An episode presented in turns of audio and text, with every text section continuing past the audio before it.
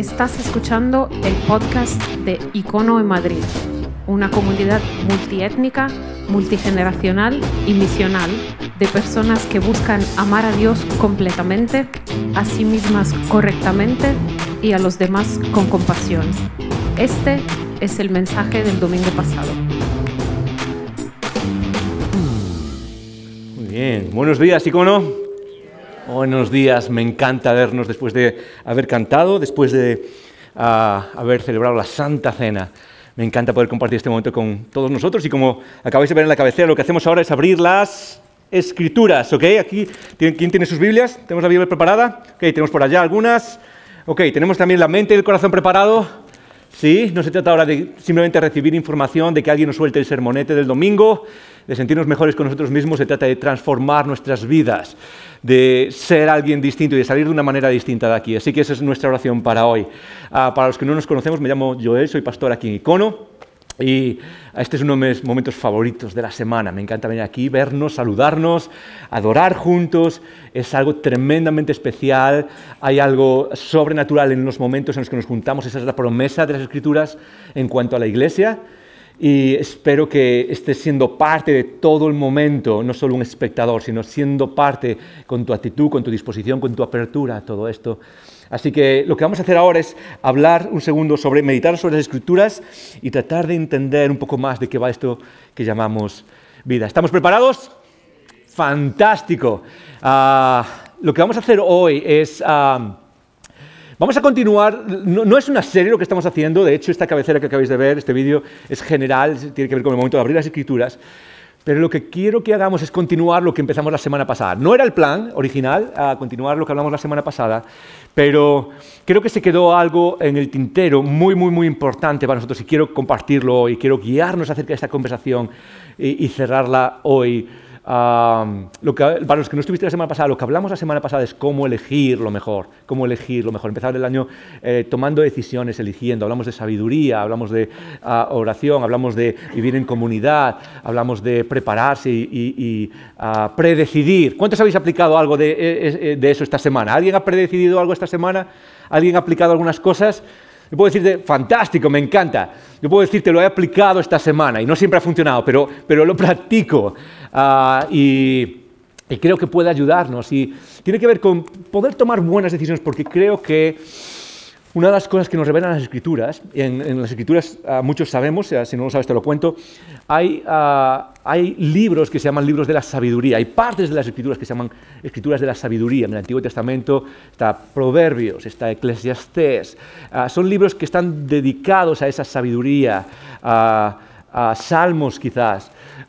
Y luego en el Nuevo Testamento tenemos otros que también llevan carga, esa carga de tradición de la sabiduría del antiguo mundo, que es eh, Santiago, el hermano de Jesús, escribió una carta y se conoce como eh, el libro de la sabiduría del Nuevo Testamento.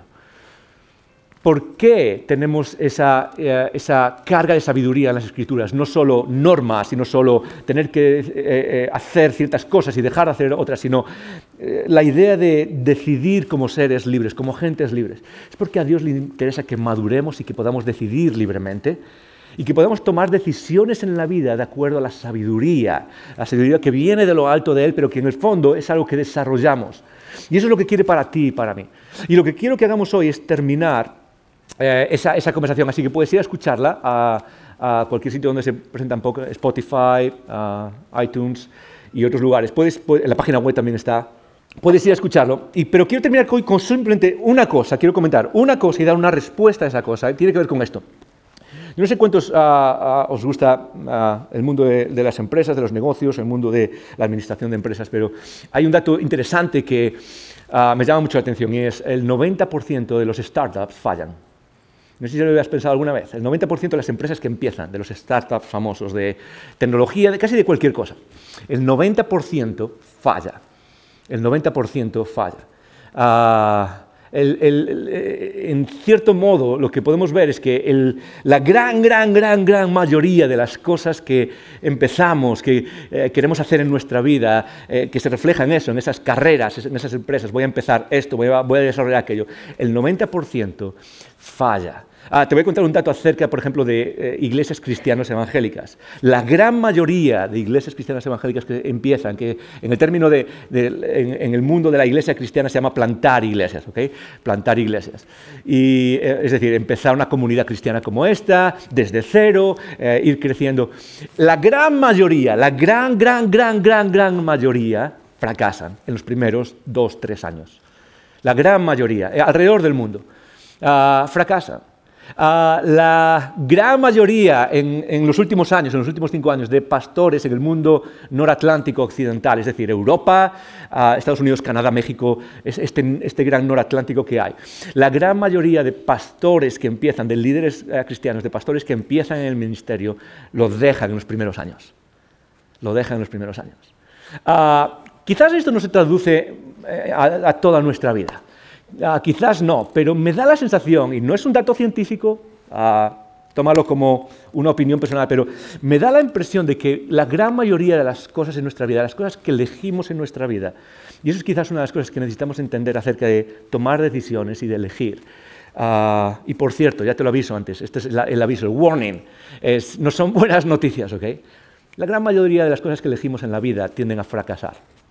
Y me refiero a elegir o a las elecciones que hacemos en términos de, esas cosas que ah, nos cargan cuando pensamos en la vida. Con quién voy a estar, dónde voy a vivir, ah, qué, carrera, sí, mi carrera. La gran mayoría de esas cosas eh, no se cumplen. No nos llegan en la mayoría. La mayoría de nosotros empezamos, tenemos sueños acerca del futuro y tomamos decisiones para esos sueños, ¿sí o no? Yo quiero ser profesor en la universidad. Hace, eh, toda mi vida quise ser profesor en, una universidad. De hecho, siempre le cuento a la gente que hasta hace, hasta pocos años antes de venir a Madrid a empezar esta comunidad, ah, nunca quise ser pastor. Siempre le dije a la gente, yo no quiero ser pastor. Ah, y nunca, nunca le digas a Dios lo que no quieres hacer. no. Ah, eh, y es cierto, siempre quise ser profesor de universidad, profesor de filosofía de la universidad. y, nunca llegó ni siquiera la oportunidad. Ah, la mayoría de nosotros elegimos, soñamos con cosas que en la mayoría de los casos no se cumplen. Ah, muchos soñamos con empezar, eh, con, ser estrellas del rock y grabar discos. Y en la mayoría de los casos no se cumple eso, no llega. La mayoría, muchos de nosotros soñamos con ser actores, actrices, directores, estar en el mundo del cine. Para la mayoría de, de nosotros no va a llegar eso, no va a llegar, no se va a cumplir. Quizás sueñas con una carrera no tan vocacional, no tan artística, Ah, quizás pienses en una carrera más, no sé, ok, me gustaría ser, ah, trabajar en una empresa de aeronáutica quizás o algo. Y para la mayoría, incluso cosas así más, más realistas quizás, no llega. Hay demasiadas variables en el mundo. Estudias biología y terminas, ¿qué? Eh, terminas como a mí, por ejemplo, quería mi mujer, quería, estudió biología, quería ser médico y terminó casada con un pastor. Ah, pobre. No, la vida es así, la vida es injusta. Lo vemos hace años, hace un par de años, hace no más de dos, tres años, a dediqué dos domingos a hablar de cómo la vida es injusta. Y uh, bienvenido al domingo que te motiva, ¿sí? Vas a salir de aquí motivadísimo. No, ah, la realidad es que la mayoría de las cosas que elegimos no se cumplen. Incluso, y esto es algo interesante, incluso cuando se cumplen, no se cumplen con las expectativas que teníamos. Ah, piensa en las relaciones. Tú entras, todo, la mayoría nosotros, no todos, pero la mayoría queremos entrar en relaciones y a muchos ah, le, ah, añadimos cierto valor, más valor, menos valor, ¿sí? Más valor es como es lo más importante de mi vida. Otros, bueno, me gustaría, pero... Y entramos en relaciones y las personas que están en relaciones o que han estado o que eh, llevan la misma relación, casados, por ejemplo, te pueden decir, la mayoría de las expectativas que tenías no se cumplen. Tener hijos, por ejemplo, tener hijos, ser padres, es como muchos, muchos deseamos eso, elegimos eso, caminamos hacia eso, tomamos decisiones en el día a día para llegar ahí. Ah, y, cuando llega es, es algo increíble, pero la mayoría de nuestras expectativas acerca de eso no se cumplen. Incluso cuando las cosas se cumplen, no cumplen esas expectativas. Hace años escuché, muchos os suena el nombre de Pau Donés, ¿verdad? El de, Jarabe Palo, que falleció de cáncer. Y una vez escuché hacer una entrevista acerca de qué es el éxito y la fama. Y esta idea de ser músico, de lograr, de haber llegado a ser músico. Y, es como, no, o sea, la verdad es que al final no es lo que esperaba. Dice, lo único bueno que tengo es que puedo dedicar mi tiempo a esto, pero por lo demás no es lo que esperaba. O sea, no cumplía las expectativas. Para la mayoría de nosotros tomamos decisiones en la vida, pero por un lado esas decisiones en cuanto a las cosas que más nos cargan socialmente, digamos, la carrera y uh, si, no sé, si voy a invertir bien o no sé, esas cosas grandes que nos eh, eh, cargan a todos, no se cumple. Existen demasiados factores en la vida aparte de uno mismo. Uh, donde vives, donde creces, todas esas cosas. Pero incluso cuando se cumplen, no se cumplen con las expectativas que, teníamos. La mayoría de las veces las decisiones que tomas no te llevan exactamente a donde creías que te iban a llevar, te llevan a otro lugar y a veces nos sorprendes como genial, wow, qué bien. En, mi caso, por ejemplo, yo nunca quise ser pastor y de repente acabo siendo pastor y es, me encanta, es, una bendición. Pero, pero, si pero si observamos nuestras vidas nos damos cuenta que la mayoría de las decisiones que tomamos no nos llevan y eso nos paraliza. Eso nos paraliza. Pero hay algo más, aparte de, de saber que la mayoría de las cosas fracasan, y, no es algo malo, por cierto, no es algo malo. No eso no significa que no debamos intentar cosas, ¿ok? No, estoy diciendo, hey, eh, si, si la mayoría de las cosas fracasan, no intentes nada, al contrario, al contrario, intenta más aún, sigue luchando por esas cosas. No quiere decir eso, pero quiere, quiere decir que necesitamos salir al mundo y tener una mentalidad realista. Realista. ¿Por qué? Porque nuestro mundo está tremendamente influenciado por lo que pasa en las redes sociales. Y en las redes sociales lo que vemos son los, eh, los, momentos debajo de los focos, los momentos especiales y buenos de todo el mundo. Pero no vemos la lucha. Nadie pone, o muy raramente la gente pone el momento en el que todo se vino abajo por, las decisiones que tomaron, o en el momento en el que dice, ok, eh, decidí esto, pero las cosas no eran lo que esperaba. Raramente lo pone, raramente. Y eso nos crea unas expectativas irrealistas acerca del mundo en el que vivimos.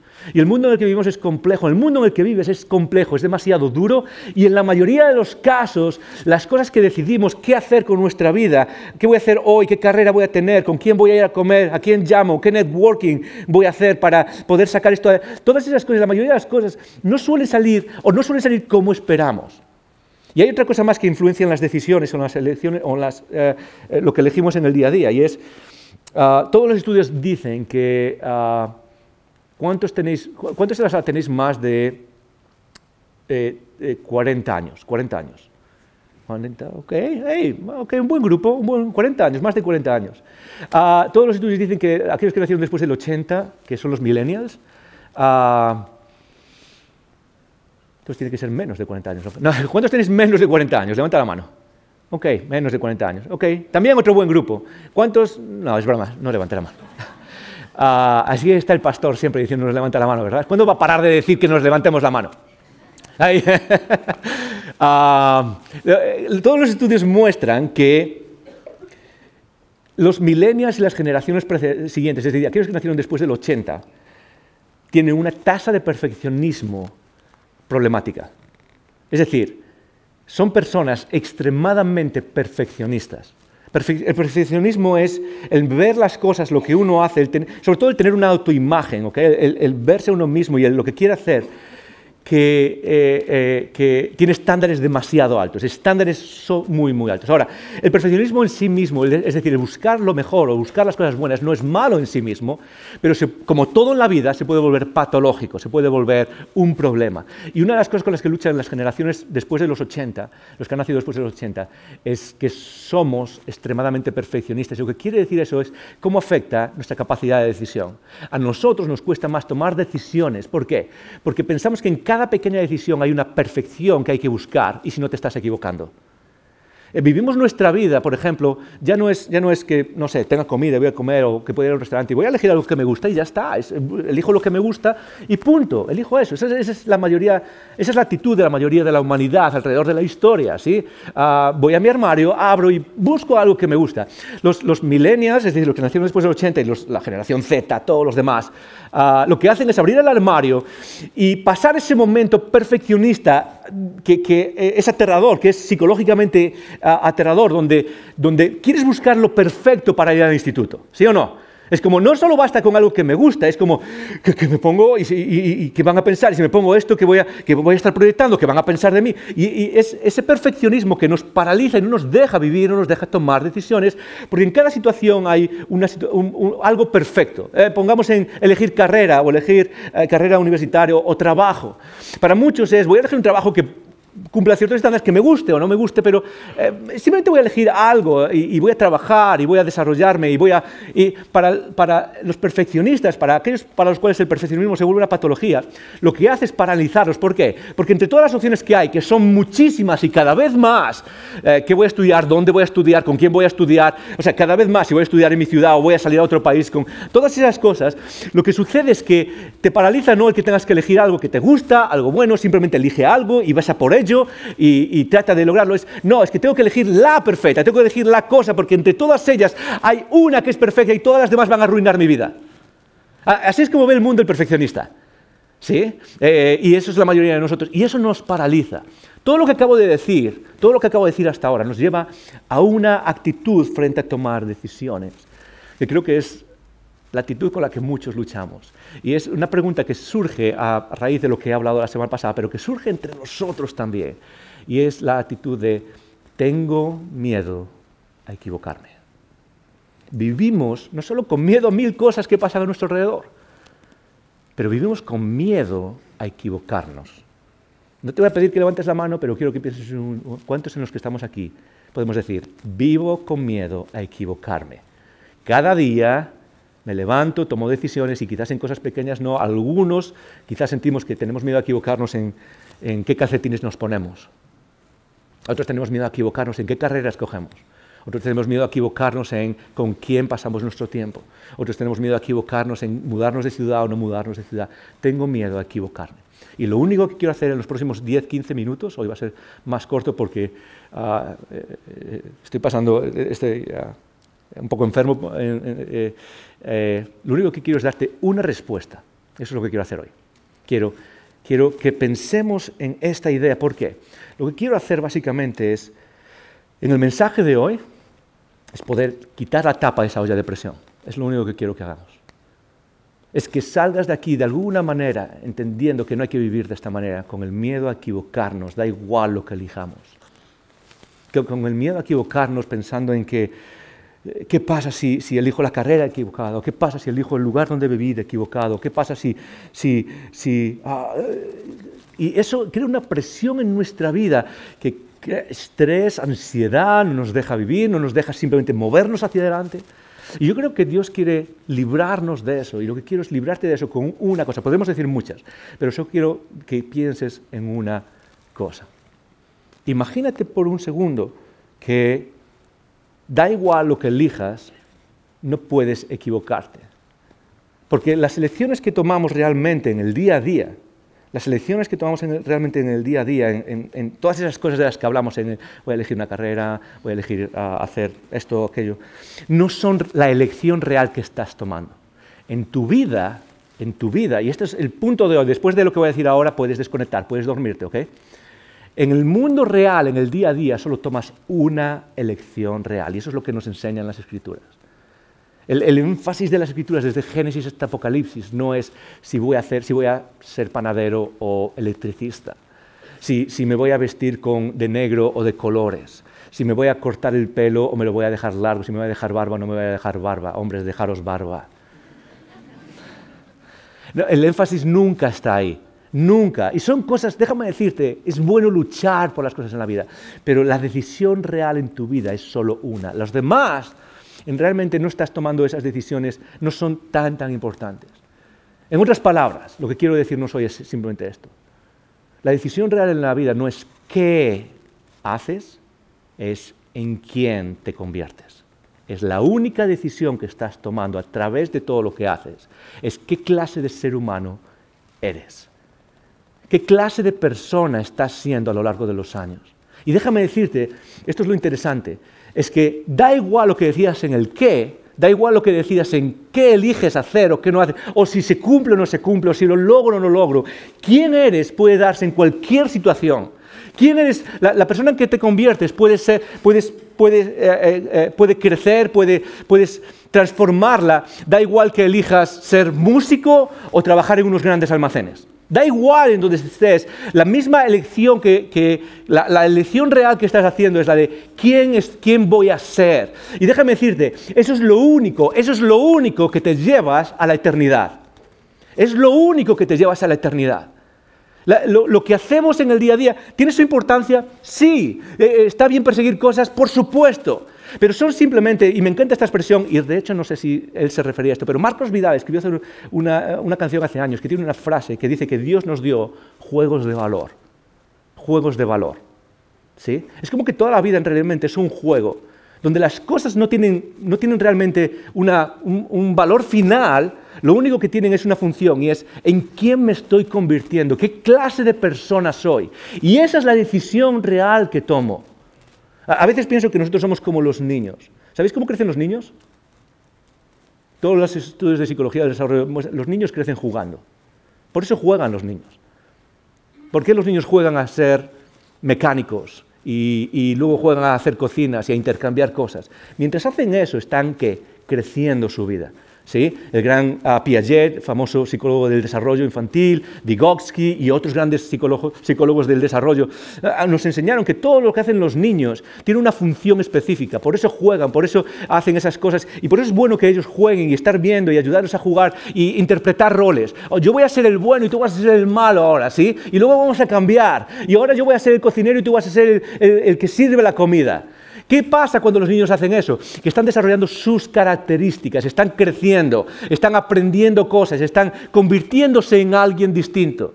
Y yo pienso que eso sigue a lo largo de toda la vida, que Dios nos dio una vida donde nos da juegos de valor. Al final todo lo que hacemos en el mundo es, estos juegos de, de, qué perseguimos ahí fuera, de qué hacemos con nuestro tiempo, es lo que hacen realmente. su función real es en quién me estoy convirtiendo. Y esa es la única decisión que tomas realmente. Ahora, déjame preguntarte. Si esa es la decisión real que tomas normalmente, ¿cuánto tiempo pasas pensando en qué clase de persona eres? Y tomas decisiones de acuerdo a esa clase de persona. Muchos de nosotros pasamos tiempo exprimiendo nuestras mentes acerca de si voy a, trabajar en esto o no voy a trabajar en esto. Y es bueno, otra vez, no quiero, no quiero decir que no sean cosas importantes, no quiero decir que no sean cosas que se puedan hacer, cosas por las que vale la pena luchar. Pero en muchos de los casos lo único que estamos haciendo es añadir presión a esa idea de presión que es nuestra vida. Y lo, que Dios quiere hacer es, que nos enfoquemos en qué es lo importante, qué es lo, que de verdad es lo mejor. Y eso no es qué eliges ahí fuera. Elige algo, elige lo que te guste, lucha por eso, crea algo, sé una persona creativa. Pero en el fondo, cuando piensas en las decisiones fundamentales, piensa en quién, qué clase de persona estoy siendo. Y eso es parte de lo que nos enseñan las escrituras. Eso es parte de lo que nos enseña ah, Pablo cuando escribe. Y ah, vamos a terminar en las palabras de Jesús en Lucas capítulo 9. ¿Puedes abrir tu Biblia en Lucas capítulo 9? Pero antes quiero leer, ah, quiero empezar en Romanos y, quiero llevarnos a lo que dice Jesús en Lucas y poder entender que al final muchas de las cosas que pasan en nuestra vida están fuera de nuestro control, no pasa absolutamente nada. Pero que sí tenemos una cosa en nuestras manos, es quién soy. Es quién soy. Y quizás eso es lo que podemos elegir, lo que podemos decidir y, lo que, y, de verdad qué es lo que importa. Y si surge lo que tú has decidido, genial. Y si no, también. ¿Por qué? Porque quién soy puede, puede crecer en ese ambiente también. Ok. Ah, cuando Pablo escribe a Romanos, en, Romanos, Romanos capítulo 12, ah, escribe acerca de la voluntad de Dios. Escribe acerca de esa voluntad. Esa es la pregunta que muchos de los cristianos nos hacemos. ¿Cuál es la voluntad de Dios para mi vida? ¿Sí o no? Y Pablo escribe sobre eso. Es un texto famosísimo para muchos de los cristianos. Romanos 12.1 dice así. Dice, así que hermanos, Romanos 12.1, así que hermanos, o por lo tanto hermanos, os ruego por las misericordias de Dios. Primera, primera Pablo. Pablo está diciendo, os ruego. Ok, ha escrito 11 capítulos de qué es lo que Dios ha hecho en nuestras vidas, del de, el trabajo de Jesús, de la liberación que tenemos en Cristo, de la justificación por la fe en Cristo. Ha, hecho una, por 11 capítulos está, ha, descrito el, el, maravilloso trabajo, el, el eh, increíble, si se puede decir eso, el increíble Ah, trabajo de Dios en la cruz para la humanidad. Algo que sobrepasa nuestras expectativas, algo que, que transforma nuestras vidas por la eternidad. Lo ha descrito por 11 capítulos. Y ahora nos va a decir algo, pero lo que nos dice es, os ruego, ok, por todo lo que he dicho ahora, por la justificación en Cristo, por cómo Él nos ha liberado, por cómo nos eh, da su espíritu para guiarnos en nuestra vida, te ruego a ti, te ruego a ti en Roma, te ruego a ti en Madrid, te ruego a ti aquí en esta sala en Cinesa, nos ruego, nos ruego a nosotros, por favor, es como que trata de, es como que nos agarra por los hombros y nos dice, presta atención a esto, por todo lo que acabo de decir. Os ruego, ¿por qué? Por las misericordias de Dios. Fíjate que Él no dice, os ruego porque Dios lo manda. ¿Sí? Ah, te, ruego que prestes atención a lo que voy a decir por, porque Dios dice que te... No, no, dice nada de eso, dice, ¿a qué apela? Apela a lo que Dios nos ha dado, esa es la misericordia de Dios.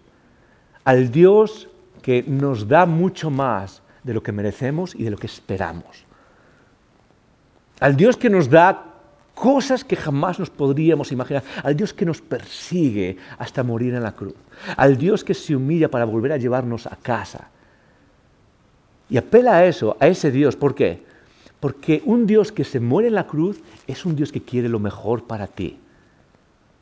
Tú puedes confiar por su misericordia probada en la historia a través de Cristo, que el Dios que se manifiesta en Jesús es un Dios que quiere lo mejor para ti. No quiere jugar contigo, no quiere simplemente que vengas y le adores y te arrodilles y ya está. No, es un Dios que quiere lo mejor para tu vida. Y dice ah, que ah, por las misericordias de Dios que presentéis vuestros cuerpos en sacrificio vivo, santo y agradable. Es decir, que presentéis vuestros cuerpos, y en, este, en, Romanos, ah, cuando lees otros textos, te das cuenta que la idea de cuerpo, que presentéis vuestros cuerpos, o que presentéis vuestros, lo que, lo que está tratando de decir es que presentéis vuestras vidas, la totalidad de vuestras vidas. De hecho, creo que eso es lo que está en pantalla, que presentéis a vosotros mismos, todo lo que son, que presentes tu cuerpo, lo que haces con tu cuerpo, que presentes tu mente, lo que piensas, que presentes tus ojos, lo que ves, que todo lo sometas a Dios, que todo lo pongas, básicamente lo que está diciendo es, os ruego por quién es Dios y lo que hemos visto por 11 capítulos, que ahora cojas tu vida, cojas todo lo que es en tu vida, lo que practicas con tu vida, lo que haces con tu vida, con quién estás, lo, que, lo que, ves con tus ojos, lo que escuchas con tus oídos, lo que piensas con, con tu mente, que cojas todo eso, abras las manos y digas, aquí está, aquí está. Y eso muchas veces, y esto es interesante, lo hacemos ya en nuestra vida con otras cosas. Cuando, por ejemplo, conocemos a alguien y, o nos enamoramos de alguien, ¿sí? ¿Qué es lo que hacemos con nuestras vidas? Cogemos nuestra vida y decimos, aquí está. Tú puedes afectar toda mi vida, puedes, puedes ayudarme a decidir, puedes, ah, voy a dejar de hacer estas cosas, ¿por qué? Porque te amo, ¿sí o no? Y lo que hacemos es, lo que está diciendo Pablo es, de acuerdo al amor de Dios increíble, de acuerdo a, a todo lo que Él, no solo sabemos de Él, sino lo que ha hecho por ti y por mí. Coge tu vida presenta y di, aquí está. Y esa, déjame decirte, es la mejor oración que puedes hacer en tu vida. Orar significa hablar con Dios. Y cuando oramos a Dios, por supuesto, le decimos cosas. Eh, de hecho, la palabra principal en griego para oración significa literalmente pedir cosas. Es, Dios quiere que le pidamos cosas. Pero fíjate el detalle acerca de la oración. Es, la mejor oración es cuando venimos a Dios y deseamos cosas y pedimos cosas, pero terminamos siempre con la misma idea. Y es cómo terminó Jesús cuando estaba en el Gólgota. Dios, quiero que pase de mí esta copa, pero, ¿cómo termina su oración? No sea lo que yo quiera, sino lo que tú quieres. Es exactamente lo que está diciendo aquí Pablo en Romanos. De acuerdo a quién es Dios. Dios, yo quiero, quiero esto, quiero, quiero, ah, me encantaría que sucediese esto. Pero por tu misericordia increíble, por la clase de Dios que eres, aquí está mi vida y que no sea lo que yo quiero, Prefiero que tú tomes, la, prefiero que tú te muevas en mi vida, que guíes mi vida. Como dijimos la semana pasada, que me des esa sabiduría de lo alto, no guiarme por mi propia sabiduría. Ahora, yo sé que para muchos hoy en día vivimos, que vivimos en una de las sociedades, la sociedad occidental es una de las sociedades más individualistas y autónomas. Idolatramos la autonomía, idolatramos la independencia. ¿sí? Es, casi, es ofensivo decir, tengo que entregar lo que yo soy y ponerlo delante de Dios. Pero otra vez, esto es lo interesante, es que Pablo dice dos cosas acerca de eso, acerca de eh, cómo nos cuesta venir y decir, Dios, aquí está lo que soy. Pablo primero dice que, que al Dios al que le decimos eso es un Dios de misericordia. Es un Dios que ama y que se entrega y que sufre y que muere por nosotros. Pero luego dice algo interesante. Dice, ah, eh, ofreciendo vuestros cuerpos en sacrificio vivo, santo, agradable a Dios, que es vuestro culto racional. ¿Cuántos en la sala os consideráis personas lógicas? Ok, esperaba todas las manos arriba algunos no se consideran muy lógico. Bueno, por lo menos somos honestos. ¿Cuántos os consideráis honestos? lo que Pablo está diciendo es súper interesante, porque él dice, después de saber quién es Dios, entregar nuestras vidas no solo es algo bonito, no solo es algo espiritual, entregar nuestras vidas, venir delante de Él todos los días y decir, Dios, que no sea lo que yo, aquí estoy, esto es todo lo que soy, toma, no sé ni cómo lo haces, no sé qué pasa, no sé cómo interactúas con esto, es, un misterio para mí, pero de acuerdo a quién eres, aquí estoy. Pablo no solo dice que es algo bueno, no solo dice que es algo espiritual, no está diciendo, eso es lo mejor que puedes hacer espiritualmente, o esa es la mejor forma de tener una buena, no, no dice eso. Lo que está literalmente diciendo es, eso es lo más lógico que puedes hacer. Si tú eres una persona lógica, Pablo está diciendo, de hecho la palabra culto racional, la palabra racional en griego es logikés, de donde sacamos la palabra lógico. Y lo que está diciendo es, es la actitud, la disposición más lógica que puedes tener cuando sabes quién es este Dios. Es levantarte cada día, levantarte por la, y, y, decir simplemente, aquí está Dios, esto soy todo tuyo. Esto es, todo para ti, lo que tú quieras. No sé cómo funciona, yo sé que tú traes sabiduría, me guías en la vida, pero aquí estoy. Aquí estoy. Ahora, la pregunta, lo que sigue, después, lo que sigue diciendo viene después, no os conforméis a este siglo, sino transformaos por medio de la renovación de vuestro entendimiento, para que comprobéis cuál sea la buena voluntad de Dios, agradable y perfecta, la buena voluntad de Dios. Y se nos dice que esa voluntad, es decir, ese Dios que, quiere algo para nosotros, es, es buena y es perfecta, es agradable. Y para mí sería suficiente eso. Simplemente decir, ok, yo sé quién es este Dios que se manifiesta en Jesús, lo que Él quiere para mí es bueno, es perfecto, es, es agradable, es, es, lo mejor que puede pasarme en la vida. Ahora, ¿qué es? Yo sé que la mayoría nos preguntamos, ¿qué es esa voluntad? ¿Qué es lo que Dios quiere para mí? ¿Sí?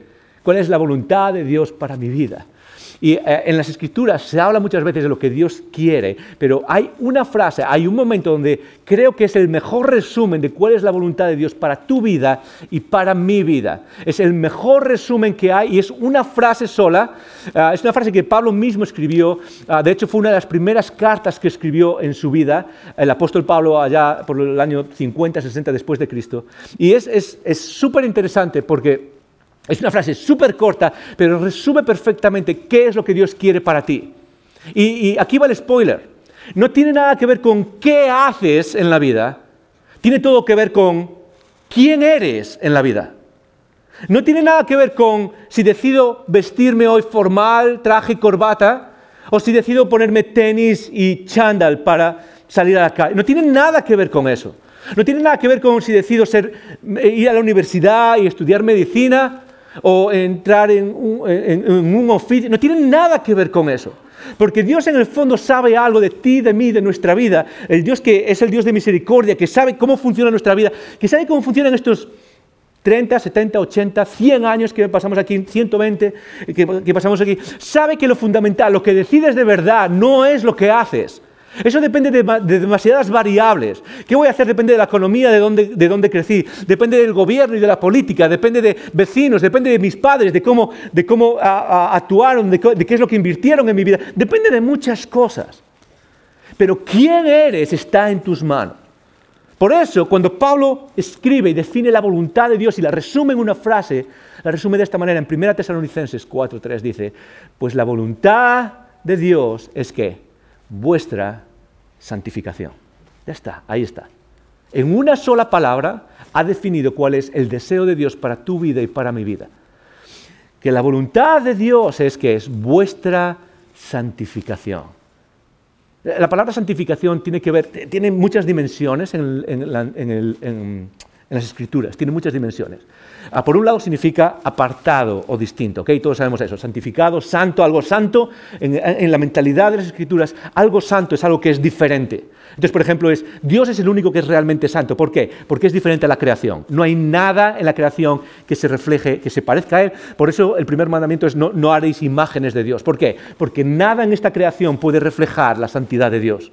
Nada puede acercarse a quien es Él. Entonces, Él es santo. No solo es santo, de acuerdo a Isaías, es santo, santo, santo. y esa, el repetirlo tres veces no es solo una canción poética, no es solo, ah, qué bonito, lo están repitiendo. No, es una forma de, eh, hipérbole, es una forma de, ah, magnificar lo que están diciendo. Es santísimo, eso es Dios. Y luego eso se, traslada a nuestras vidas. Cuando se dice que somos santos, aquellos que estamos en Cristo, se nos dice que somos distintos al mundo, que somos distintos al mundo en el que vivimos en la sociedad, que se nos ha hecho algo distinto. Pero también santidad significa eh, la idea de pureza, la idea de no estar contaminado. Santidad en el Antiguo Testamento sobre todo significa que las cosas son puras, hacer esto santo, santificaros en esto, es hacer algo que es puro, que no está contaminado, es decir, que ha florecido de acuerdo a la virtud que ha florecido, que ha crecido, que se ha desarrollado, que ha, que ha alcanzado el grado de virtud de acuerdo a lo que puede ser. Un poco abstracto todo esto, ¿no? La idea, es, la idea de la santificación es que puedes ser ese ser humano que Dios ha soñado para ti. Eso es lo que significa. Y cuando Dios nos ve, te ve a ti en nuestras vidas y nuestras pequeñas luchas y, nuestros, y nuestras decisiones que tomamos cada día, y nosotros estamos luchando y le preguntamos, Dios, ¿qué es lo que quieres para mí? O, Dios, ¿qué es lo que quieres que haga con esto? Y es otra vez, no se trata de una cosa a la otra, no se trata de voy a apartar esto y voy a... No, la idea es, tú puedes preguntar a Dios, ¿qué es lo que quieres que haga? Es una buena pregunta, es una buena práctica. Es una buena cosa incluir a Dios en nuestras vidas. Es algo bueno decir, Dios, voy a elegir una carrera, ¿qué es lo que piensas? Dios, voy a elegir a alguien con el que vivir, voy a elegir a alguien con quien casarme. ¿Qué es lo que piensas? Es bueno hacerse esas preguntas, es buenísimo.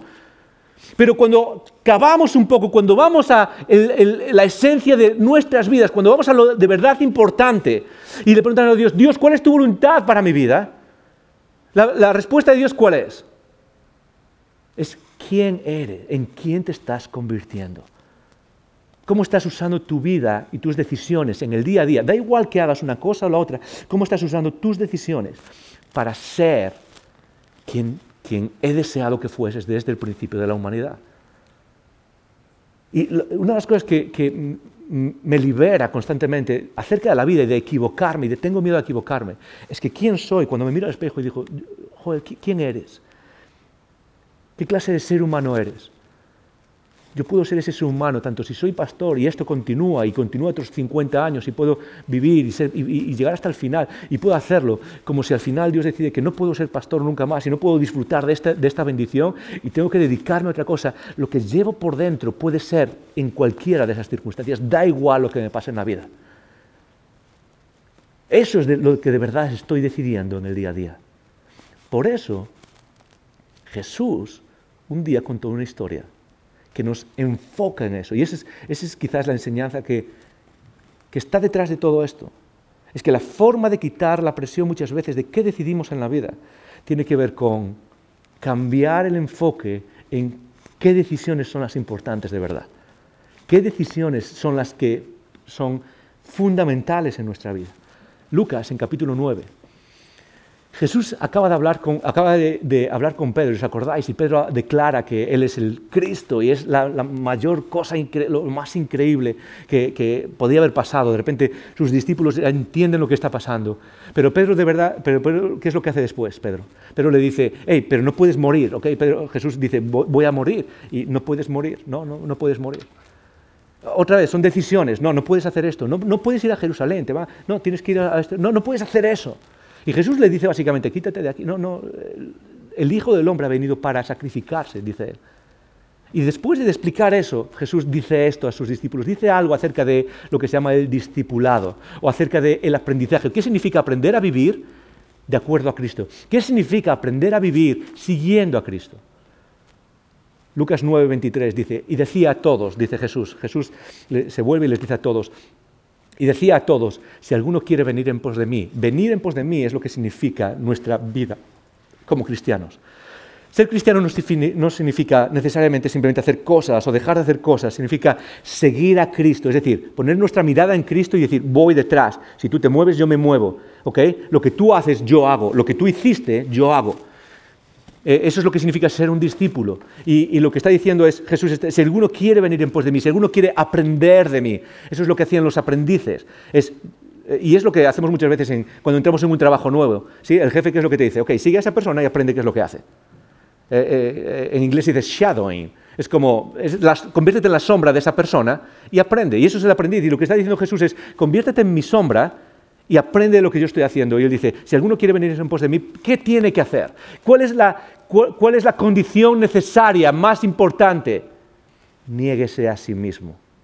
Niéguese a sí mismo. O en otras palabras, Dios, aquí está todo lo que soy para todo lo que tú eres. Dios, aquí está todo lo que soy. Cógelo aquí está todo para ti. No sé cómo funciona esto realmente, no sé exactamente cuál es la mecánica que interactúa detrás, pero aquí está todo lo que soy. Tú eres el Dios de misericordia, tú eres el Dios que ha mostrado su amor por nosotros, aquí estoy. Y Jesús sigue diciendo eso, dice, niegues a sí mismo, tome su cruz cada día y sígame. Y ahora va a explicar esto, va a explicar, ok, pero, pero ¿qué quiere decir eso de seguir su cruz, negarse a uno mismo? O sea, ¿por qué estás diciendo esto, Jesús? ¿Por, ¿Por, qué? ¿Por qué es tan importante negarme a mí mismo? ¿Por qué es tan importante? Y esa idea de negarme a mí mismo es negar precisamente esas cosas que tiendo a querer perseguir. Ok, voy a perseguir mi carrera. Y Jesús está diciendo, no, o sea, no es que sea algo malo, pero no estás enfocando tu vida, no estás poniendo tu, tu enfoque en lo esencial, estás perdiendo el tiempo con juegos o con juguetes. Estás siguiendo cosas que al final se quedan aquí, que no van a ningún sitio. Por eso Jesús dice, porque todo el que quiera salvar su vida, y la idea de salvar su vida es lo que todos hacemos, es ganar, es tener éxito en la vida. Es voy a ganar en esta, voy a, voy a hacerlo, voy a tratar de conseguirlo mejor, voy a tratar de explotarlo mejor, voy a tratar de sacarlo mejor. Es porque cualquiera que quiera salvar su vida la perderá. Eh, eh, no es interesante, es paradójico esto. Es, o sea, si tú te esfuerzas en todo esto, si tú tratas de sacar todo eso, si tratas de enfocar tu vida en las decisiones de, en las decisiones de eh, todas estas cosas que, queremos, al final la pierdes, dice Jesús. Y no es una, no, no, es simplemente una, puede ser que la pierdas, no, es al final la pierdes. Y todo el que pierda su vida por mi causa, es decir, todo el que Deja de enfocarse, de obsesionarse con esas cosas que todos perseguimos cuando tomamos las decisiones en la vida. Y cambias tu perspectiva y cambias tu enfoque. Cuando pierdes tu vida por causa de mí, este que la salvará o la ganará. En este contexto es la idea es esa persona va a conseguir lo que siempre estuvo buscando. Pues, y esta es la pregunta final, y esto es interesante, antes de pasar a eso, esta es la pregunta final, pero quiero que penses en una cosa. Esta es una pregunta retórica. ¿Y sabes qué significa esta pregunta retórica? Lo que está apelando Jesús con esta pregunta retórica es a la lógica de la que hablaba Pablo antes. Jesús te va a hacer una pregunta y lo que va a hacer es, es decir, ok, ¿qué es lo más lógico de acuerdo a esta pregunta? Si eres una persona lógica, ¿cómo vas a responder a esta pregunta? Y dice esto, porque ¿qué aprovecha al hombre, a la mujer, al ser humano, a la persona? ¿Qué aprovecha si gana todo el mundo si toma las decisiones, las mejores decisiones en a dónde va a ir a estudiar, si toma las mejores decisiones de qué ropa se va a poner, si toma las mejores decisiones del networking que está haciendo en su vida, si toma las mejores decisiones de carrera, las más, las más, ah, ah, las, más importantes financieramente. ¿De qué le aprovecha el hombre si al final ha sabido tomar todas esas decisiones del juego de la vida? ¿Sí? Si gana todo el mundo, pero se pierde o se destruye a sí mismo. O en otras versiones dice que si pierde su alma. Esta es la pregunta con la que nos deja Jesús cuando tomamos decisiones en la vida. Cuando enfocamos, cuando vivimos con esa presión que hay en cuanto a qué voy a hacer, qué voy a decidir. Jesús se acerca, ok, tú puedes, puedes seguir teniendo esa presión y tratar de decidir qué vas a hacer, o, o puedes simplemente elegir algo que quieras elegir, ir hacia adelante, Puedes, eh, tratar de, puedes seguir viviendo obsesionándote con qué me voy a poner hoy. Puedes hacerlo. Es, una pregunta. Jesús no, nos dice nada, no nos está obligando a nada. Lo único que deja es una pregunta. Pero ¿de qué te vale obsesionarte con esas decisiones hasta el punto de decir tengo miedo a equivocarme? ¿De qué te vale eh, cargarte, obsesionarte, eh, vivir con eso en cuanto a qué voy a hacer? Pero estás dejando la decisión más importante a un lado y es quién eres tú. Es qué clase de persona estás siendo. Y quizás de todo esto, lo que podemos sacar es que este año quizás para muchos un reto no es tomar decisiones acerca de qué voy a hacer. Quizás las decisiones que tienes que tomar este año son decisiones mucho más profundas. ¿Qué clase de persona estoy siendo? ¿Qué clase de ser humano estoy siendo? Qué clase de cosas estoy haciendo que me convierten en un ser humano que al final no quiero ser. ¿Qué clase de cosas estoy haciendo que me convierten en la persona que al final voy a detestar ser? Jesús nos deja la misma pregunta. Puedes tomar todas las decisiones que quieras, perseguir las cosas que quieras. Pero ¿de qué le vale a un hombre ganar todo eso, a una persona ganar todo eso? y perderse a sí mismo, es decir, perder lo que uno es. ¿Cómo vas a responder a esa pregunta este año? Oramos. Cierra tus ojos un segundo. Cierra tus ojos. Ah, y lo que quiero es que pasemos 30 segundos pensando, piensa lo que acabas de escuchar. ¿De qué le vale a un ser humano, a un hombre, a una mujer, ganar el mundo, tomar todas las buenas decisiones, acertar en lo que elige, pero perderse a sí mismo? ¿A qué te está llamando Dios?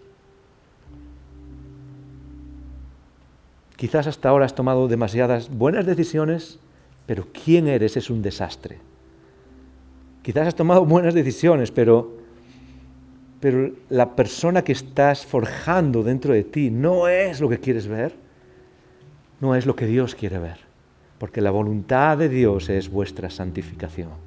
La voluntad de Dios es qué clase de personas os lleváis a la eternidad. La voluntad de Dios es quién eres.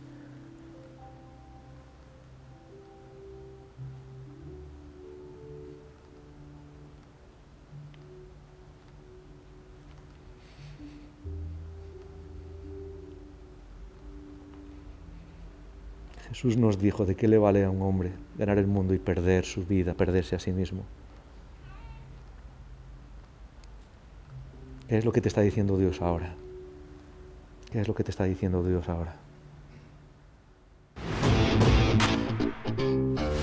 Gracias por escuchar estos recursos. Esperamos que te haya retado y motivado a vivir arriba, adentro y afuera. Recuerda que para conversar sobre estas ideas puedes participar en un icono grupo. Pásate por nuestra página web y encuentra más información. icono.online.